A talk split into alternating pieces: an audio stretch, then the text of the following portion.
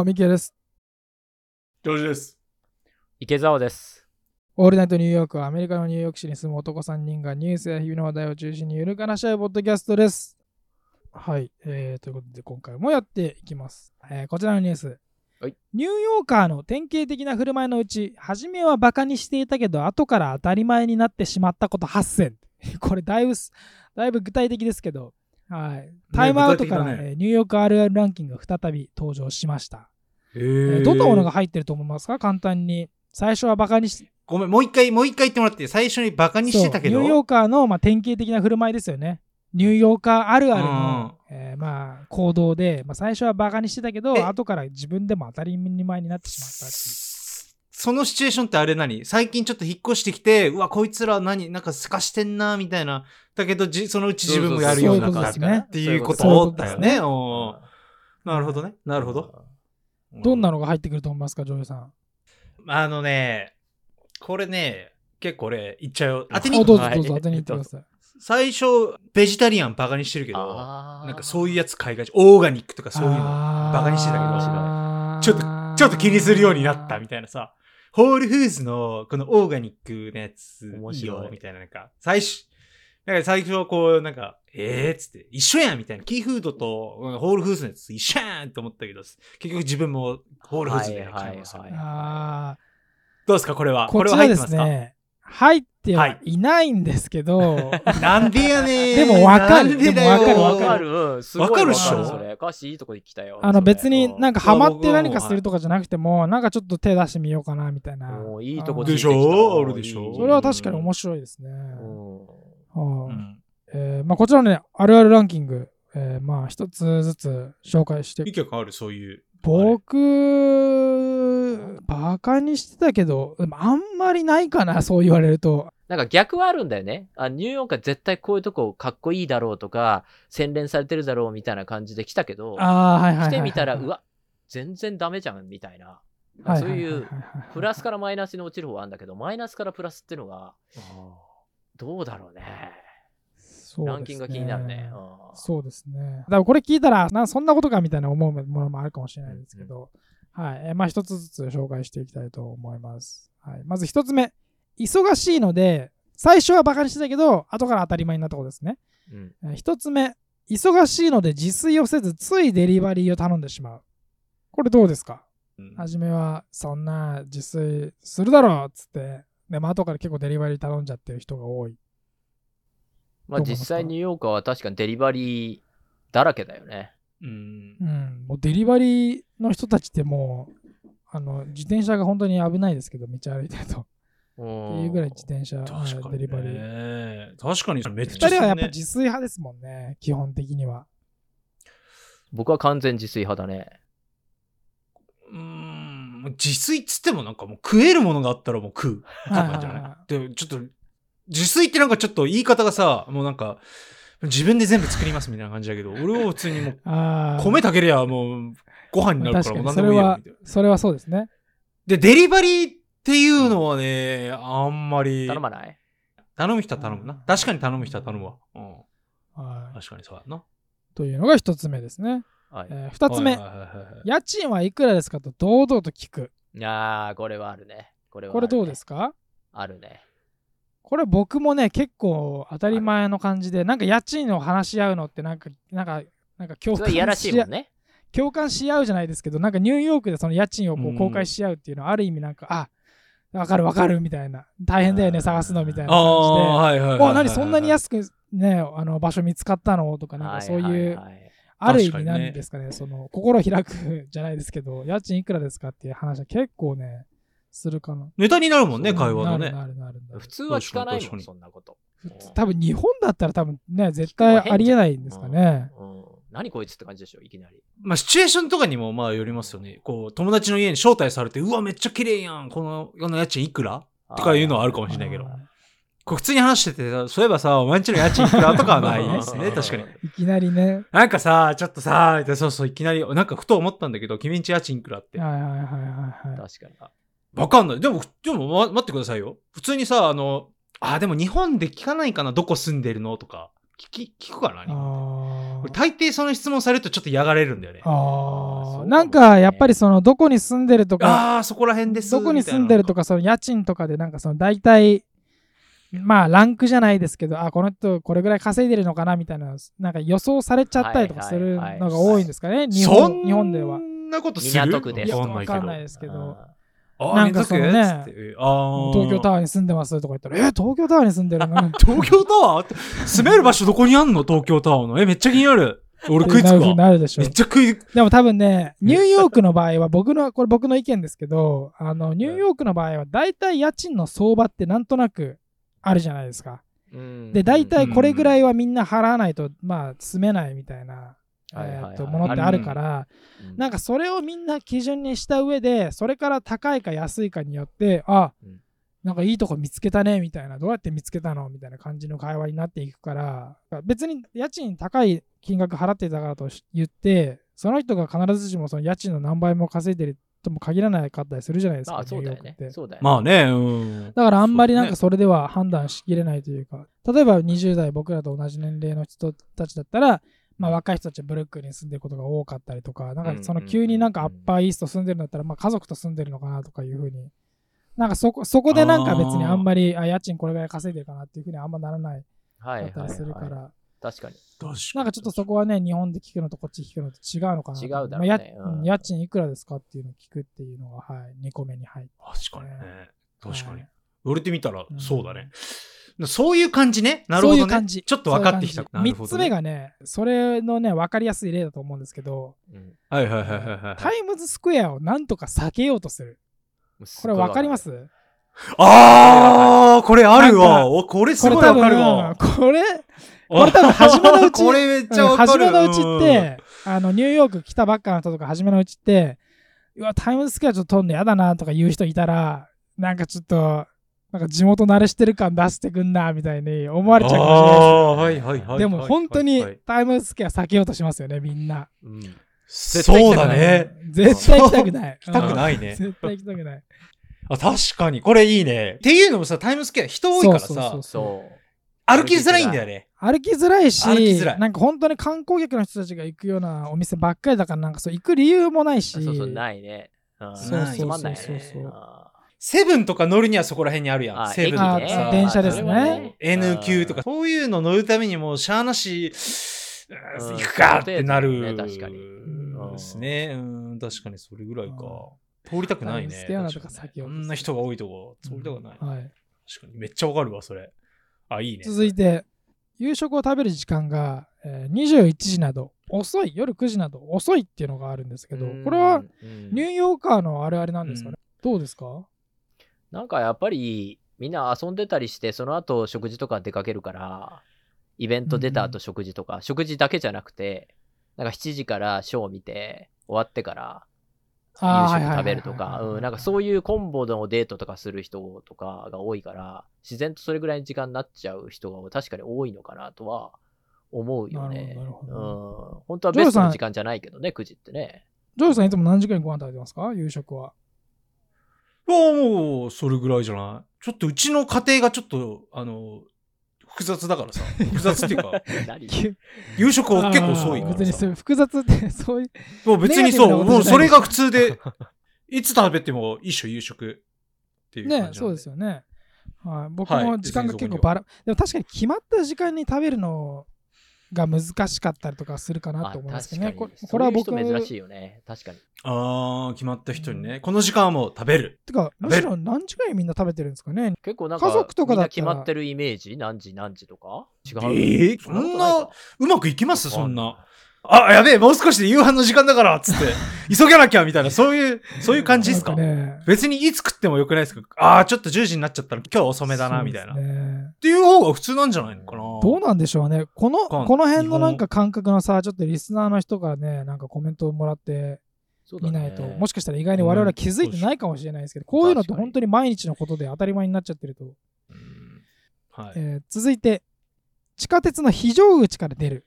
これどうですか、はいはいはい。やります？はいはいはいはい。やるね。非常やるね口から。あの、赤い、あの、このバーがあるとこですよ。あーあそこから出るあーあー、出るわ、出る、出る、出る。普通に考えたらあ出そこは出るとこじゃないからさ、なやらないでしょ？と思ってるんだけど、でも気づいたらみんなあそこから出てる。はい。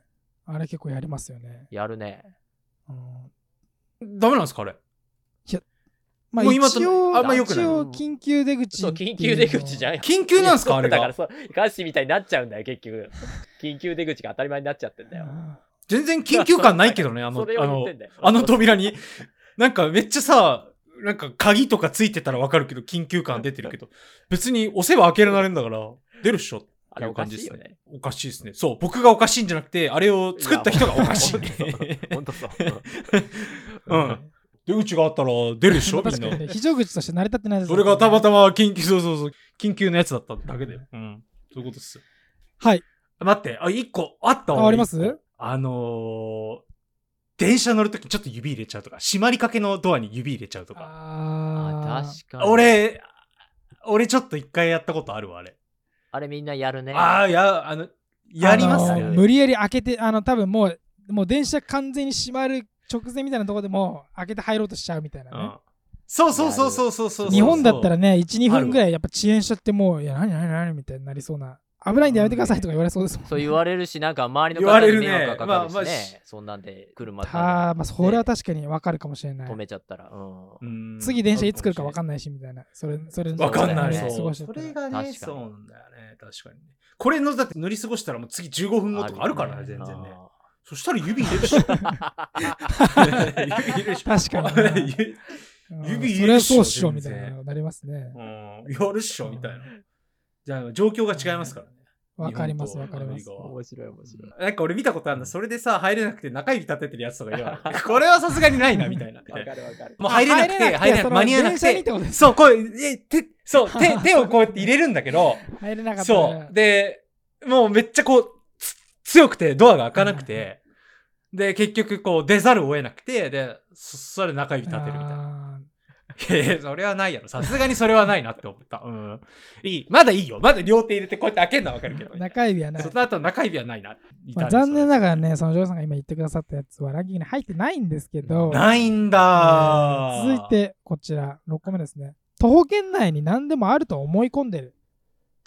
これどうでしょうだからみんなどこでも歩くってことですよね。ああ、はいはいはいにはい。2、30分ぐらい平気で歩いたりとかしますよね、多分。するね、なんだかんだ言ってね。電車あるけあど、ー電車の駅まで歩くぐらいだったら、あー歩いちゃった方が早いみたいあそうね。あ、まあ、それはちょっとマンハッタンに限な。る。そうですね、ねマンハッタン内だったらね。うん、マンハッタンに限る。うん確かにうん確かに、ちょっと歩けばなんかあるもんあるね。ね小さい町だからね。確かに。それも、ひと楽しみの一つではそうだよねあるら確かに確かに確かに歩くのはわかりますね。うん15分ぐらいだったら全然、あ、確かにオッケーオッケーって言って。オッケーまあ日本でもね、それはね、全然あると思いますけど。うん、日本とかでもあるんじゃない？やっぱり。だって、歩けば何でもあるやん。だって、居酒屋とかさ、なんか。うん都内はねなんかしら、なんか。うん都内はそうですね。都内はありますね。そうですね。あ、そうですね。じ地元だったらやんないかもしれない。確かに。はい。俺が住んでたあの、大宮とか。ちげえだろ。大宮に知らんけど。あ、住んでないんだ。あーごめん。うち嘘はちょっと困あの、るんで。土浦、ははいい、土浦ですね。川越はちょっとわかんないですけど。川越もその一部は歩いて行けるところは全然ありますけど。ああ、うんそう。続いて7番目、えーブランチ。書いてありますね。はいはいはい。バカにしてたけど、なんだかんだ自分でもやっちゃってる。ブランチ。確かに。ブランチ？ブランチは行かないけどな、僕はこれ。どうですか、皆さん。ニューヨーカーは確かにブランチ好きだね。ブランチって、あの、ちょっとランチのあれですか？ブレックファーストと後ランチのあれですよ。間合体した。うん間か。合体したやつがブランチですよ。なんかブランチミーティングとか結構あるもんだって。うんへえ、うんおしゃれ。おしゃれでしょ？えーでしょ？おしゃれ。だからそういう感じだよブランチミーティング。いやニューヨーカーやってポーチドエッグ食べながらやるんですか？そう、来たらそう、意ーチドエッグ外とやってるって。ポーチドエッグ食べながらやってんの。スモーク、スモークサーモン上に乗っかってるやつとか。いやー、食ってるね、多分ね。確かに。クリームチーズもあるかなあーもしかしたらクリームチーズあるかなもうねミーティングに集中できない。確かにね。できないっていう。はい。というのがあります。で、最後こちらですね。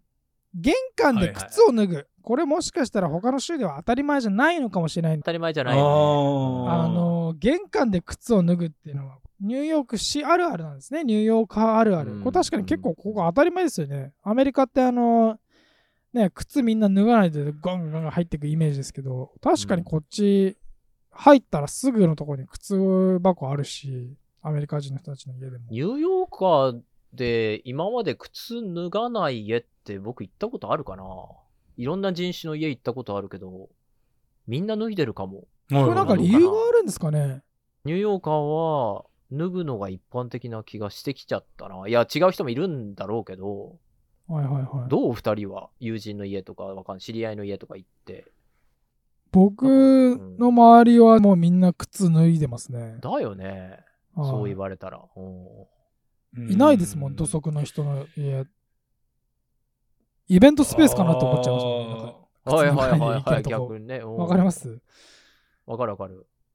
あれはどこからは始まったとかきっかけがちょっと気になりますけど。うんねえ。でも、あの、うちの家族は、あの、リビングまで歩いていくよ。あ、土足でああ、マジですか？じゃあ、靴は、俺はね、外で脱ぐんだけど、あの、外に、あの、靴置く、靴置くんだけど、その、俺のおばといとこはもう、土足で入って、で、まあ、リビングあたりで靴脱いでるよ。アリゾナの方だよね。そうですね、アリゾナから来たんで、うんもしかしたら、それが、それんそういうことだからね。なるほどね。そういうことなのかな？なるほどね。わかりやすい。うん結構マイルドになったのかな？今の方がわかんないけど、アリゾナだったらもう、いや、家中歩き回るのかうなんそれで、みたいな。だベッド以外はみたいな。から僕も逆に土足でちょっと入るようになりましたもん、あ自分の部屋とか。なるほどね。あ、やべえ、忘れ物したっつってる。そのああ、確かにはい日本だったら絶対にやらないかもしれないですね。そうだよね。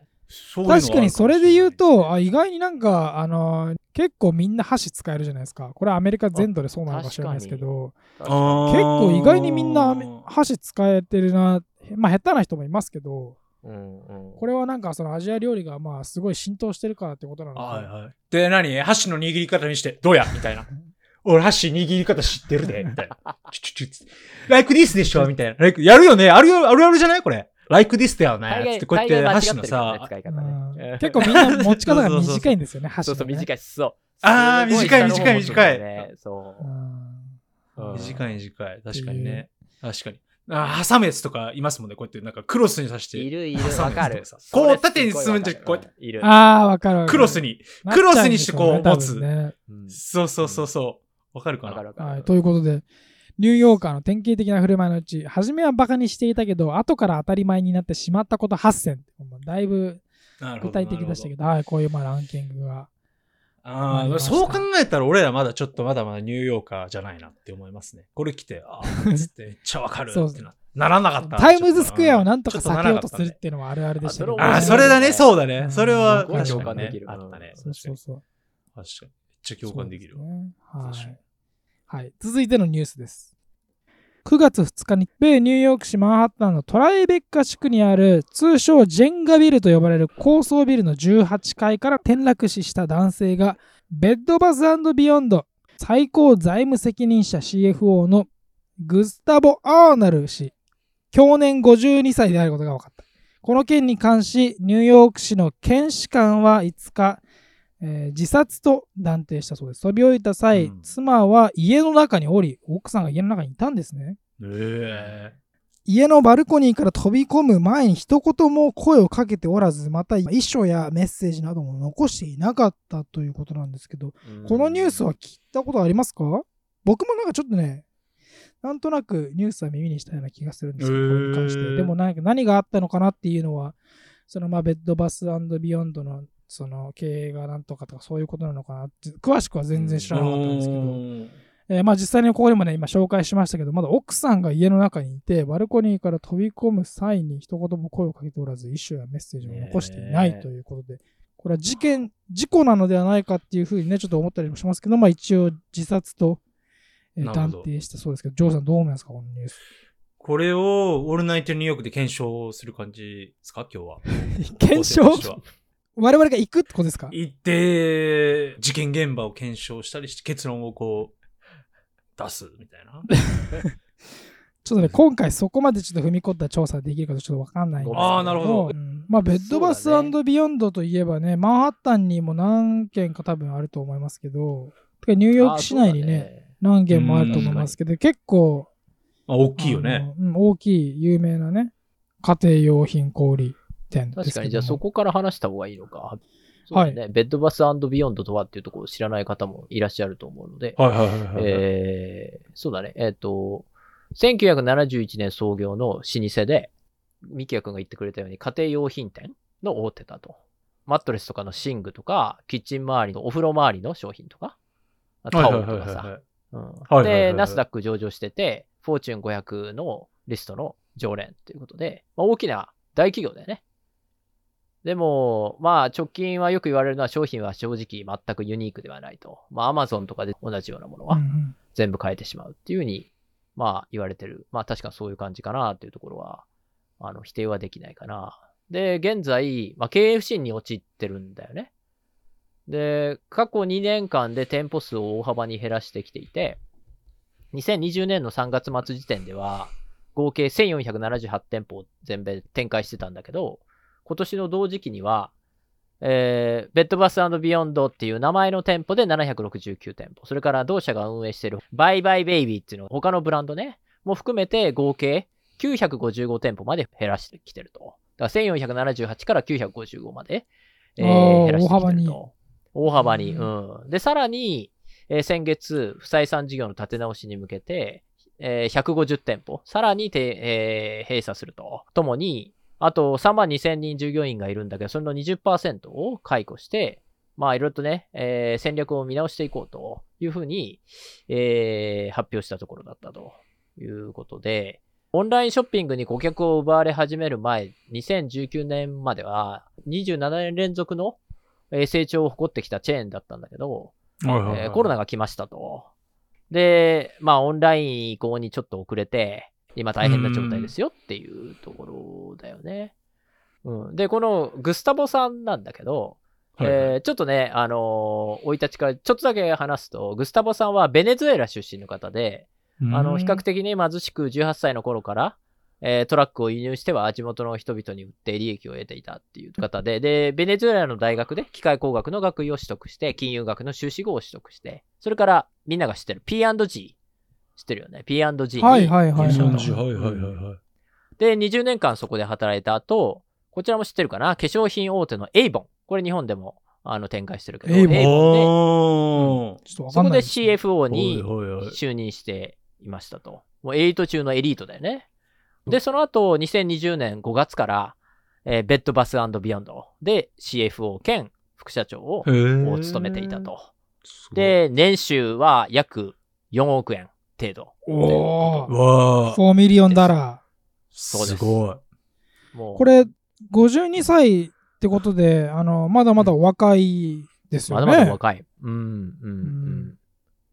このグスタボさんね、えーはいはいベッドバスビヨンドの株式を多く所持していて、先月 8月16、17、2日の間に、えー複数回の取引で5万5千株余りをね、売却して、140万ドル、まあ、日本円で約2億円を得ていたということが分かっていて、うんうんこのお亡くなりになる前ね、もちろん。はいはい。で、その大量の株の売却に関して、おいおい、こいつ、同社株の価格を今年3月から8月にかけて人為的に釣り上げて、高値で売り抜けたんじゃねえかっていう、そういうね、疑惑を持たれて、うんなるほどうん。で、実際に8月の23日に訴訟をね、起こされてしまったんだよね。で、ここら辺が自殺と関係あるんじゃないかっていうふうに言われていて、でもこの株販売っていうのは、その人為的にね、価格を釣り上げたっていう、要するにインサイダー取引のような形ではなくて、ちょっとね、これお話がちょっと難しくなるけど、聞いてもらえるとありがたいんだけど、22年4月に準備した、えー SEC っていう、米証券取引委員会っていうところがあるんだけど、そこの規則、10B51 に基づいて自動的に売却されたものなんでね。で、10B51 って言われてもちょっとよくわからんと思うので、簡単に説明すると、企業の幹部の人たち、エグゼクティブの人たちって、要は企業の内部の人たちじゃない？だからまあ、インサイダーっちゃインサイダーなんだよね。なので、明らかに企業にとって好材料で今後株価がアップする内容って、例えばなんだろうな、今期の売り上げは予想していたよりかなりいいですとかさ、そういう良い情報って当然知ってるじゃない？自分で経営してるから。うんはいはい当たり前だよね。だから、このニュースをこういう風にこのタイミングで発表したら、株価はきっとグッと上がるだろうな、みたいなことは当然分かってるんだよね。なので、自分で株を持ってるから、よし、上がった途端に売ろうとか、普通は思っちゃうじゃん。でも、はいはいはい。当たり前だけどそれって卑怯じゃない。それをまあ、はいはいインサイダー取引っていう風になっちゃうわけだよね。はいはいはい。ということで、この 10B51 っていう決まりがあって、こういう規則があって、で、こういうものを通じて、こういうインサイダーの人たちは、自分が売ろうと思う4ヶ月前に、これから4ヶ月後に私はこれだけの分の株式をこの価格で売却しますよっていう計画書みたいなものを事前に公開することで、一般株主との公平性を保つことができたりとか、僕はインサイダー取引をするんじゃないですよと。そういうことを疑われることなく、自分の持ち分を売却することができるっていう、そうう。いう決まりがある。だからそうじゃないと永遠にさ、自分の自社株って売れないじゃん。売った途端に、うん。うん高い時売ったんじゃない？お前とか言われてさ、まあだからそうだね。売れないじゃん確かにみたいな。うん。でしょ？で、そういうふうにちゃんとしたにもかかわらず、グスタボさん、個人投資家とか、まあそのね、いくつか何人かの人たちに随分と叩かれちゃって、うん。相当ストレスを感じているっていうふうに、同僚に話していたらしいんだよね。8月末とか。うんなるほど。で、会社もさ、経営不振じゃん？はいはいもうどんどんどん店閉じてるわけで、で、立て直すために彼は、まあ、助っ人のようにやってきたわけだから、2020年に。だから立て直すために彼は、もう毎日毎日18時間労働で一生懸命再建計画に取り組んでいたっていうことで、要するに心身ともに疲れ切っていたんだろうねっていうふうには言われてるとなるほど。うん。実際に休暇についても会社と話し合っていたというふうに言われていて、9月5日のレーバーデーの後にね、何かしらの結論を会社側と出す予定だったと。でもその矢先に、まあこのような事件が起きちゃったと。なんか非常に責任感の強い人だったっていうふうに言われていて、うん、きちんとルールにのっとって株を売却したにもかかわらず、一部の人とかメディアに誤解されて、叩かれて、相当辛い思いをされたんじゃないかなっていう、そういうことみたいね。なるほど。ジョージさんどう思いますか？CFO は CFO にしかわからない問題をやっぱ抱えてるんで、やっぱ相当なストレスがあったんじゃないかなって思いますよ。うんだって未だに言われるもんね、これは本当に自殺なのかとか、ちょっと思っちゃいますよねだって。思っちゃうよね。なんかその一切、だってね、奥さんが家の中にいた時で、しかも何にも遺書もね、メッセージも残してないってことなので、まあ、もし自殺で亡くなられたのであれば、もう本当に突発的なというか、もう本当にその瞬間に思いついて、もうその瞬間に行動したみたいな感じで、後先考えてない感じです。でもね、責任感が強い人っておっしゃってたので、なのであれば、もしね、そういう決意をするのであれば、遺書書かずになんか自殺すると思えないというか、そうだよね。そういうタイプの人だとのかどうか。まあでもそれはね、本当にあのニュースを聞いた側の予測でしかないですからうん、そうなんだよね。全然その瞬その瞬間に何があったかどうか分かんないですけど。うん、ほんとそこのグスタボさん、ご冥福をお祈り申し上げますということと、あと、まあ、あえてね、このニュースを今日、今回取り上げたのは、やっぱりちょっと、話はね、そこからつながるところがあるんだけど、う。まあ、はいはいこう自殺願望がある方用に、えー、988っていう特別電話番号、特別ホットラインが、988ですね。そう、988、ああ、ミキヤ君知ってるかな？今年の7月にできたので、ちょっと紹介しておこうと思って、うん。ほうほうほう。うん。あの、アメリカでは昨年1年間で200万人以上の精神疾患を持つ人々が刑務所に収容されていて、かつ、ここ数年は何かしらの事件を起こして警察に射殺される方の約4分の1が精神疾患を持つ人であるっていうことから、やっぱりこの精神疾患で苦しむ方々用に、緊急お助けお問い合わせ番号を作ろうっていう構想が、それこそトランプ政権の頃からスタートしていて、今年やっとね、完成したんだよね。はいちょうどできた。もうほんと1ヶ月前、2ヶ月前にできたっていうところ。うんで、まあ今までは消防、警察、救急関連で困ったら、911じゃん ?911 はいはいはいに電話すればすぐ繋がるっていう。あと、その他普段の生活で起きるトラブル、まあ苦情用の電話っていうのは311っていうのがあったじゃんうんうん311っていうのがあったじゃん、?311 っていうのがあって、でも、精神疾患に関する悩みってそういうふうに急増しているので、特に COVID の後、コロナの後、急増しているってことで、まあ、ここはもう別ラインを作ろうと。そうじゃないと、まあ、311とか911に電話が行ってから次にこう飛ばしたりするのに時間かかるっていうのね。はいはいはい。もう専用ラインを、専用ホットラインを作ってしまおうっていうことで、できたのが988。で、ここにかけると専門のカウンセラーが対応してくれるっていうことで、まあ、英語とスペイン語だけなんだけど、今はね。でも、まあ、全米どこでもね、共通なんだけども、皆さんにちょっと知っていただきたいなということで、なるほ今日ど。ちょっと取り上げさせてもらったっていうとこです。はい。はい。これは無料で、えっ、と、まあ、いろいろ話をしてもらえるってことですね。のそうだね相談ができる。うん、そう。なので、もし何かあったら、まあ、ちょね、軽いことでも、ちょっと自分が、うん、ちょっとメンタル的にやられてきたなってことだったら、まあ、ほんと気軽に、こちらにお電話、えー、988にお電話いただければと思います。はい。あの、そういう、あの、関連のホットラインに僕電話したこととかはないんですけど、ただ、あの、うん。市で、あの、無料でいろいろ手伝ってくれる、そういう、なんか、あの、ホットラインの人とか、あの、電話を受け答えしてくれる人ってニューヨークの人であり、いますけど、本当にあの、電話すると、何ですかあの、 helpful な感じというか、そういう市の、ね。うん。あの、人たちは、本当にふ、基本的に電話とかしたら本当たらい回しにされて、なんかめちゃめちゃ、あの、本当に今日、朝から何も食ってないんか、この人みたいなテンションの人から電話の受け答えがあったりとかしますけど結構そういうあの市の、あのものに関しては結構皆さん、しっかりしてるよねえー。すすごいしっかりしてるのでね、連絡できる場所があるということをね、あのうんぜひね、皆さん、あの知っておいてもらいたいと思います。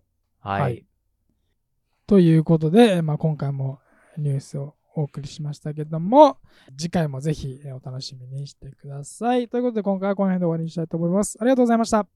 またねありがとうございました。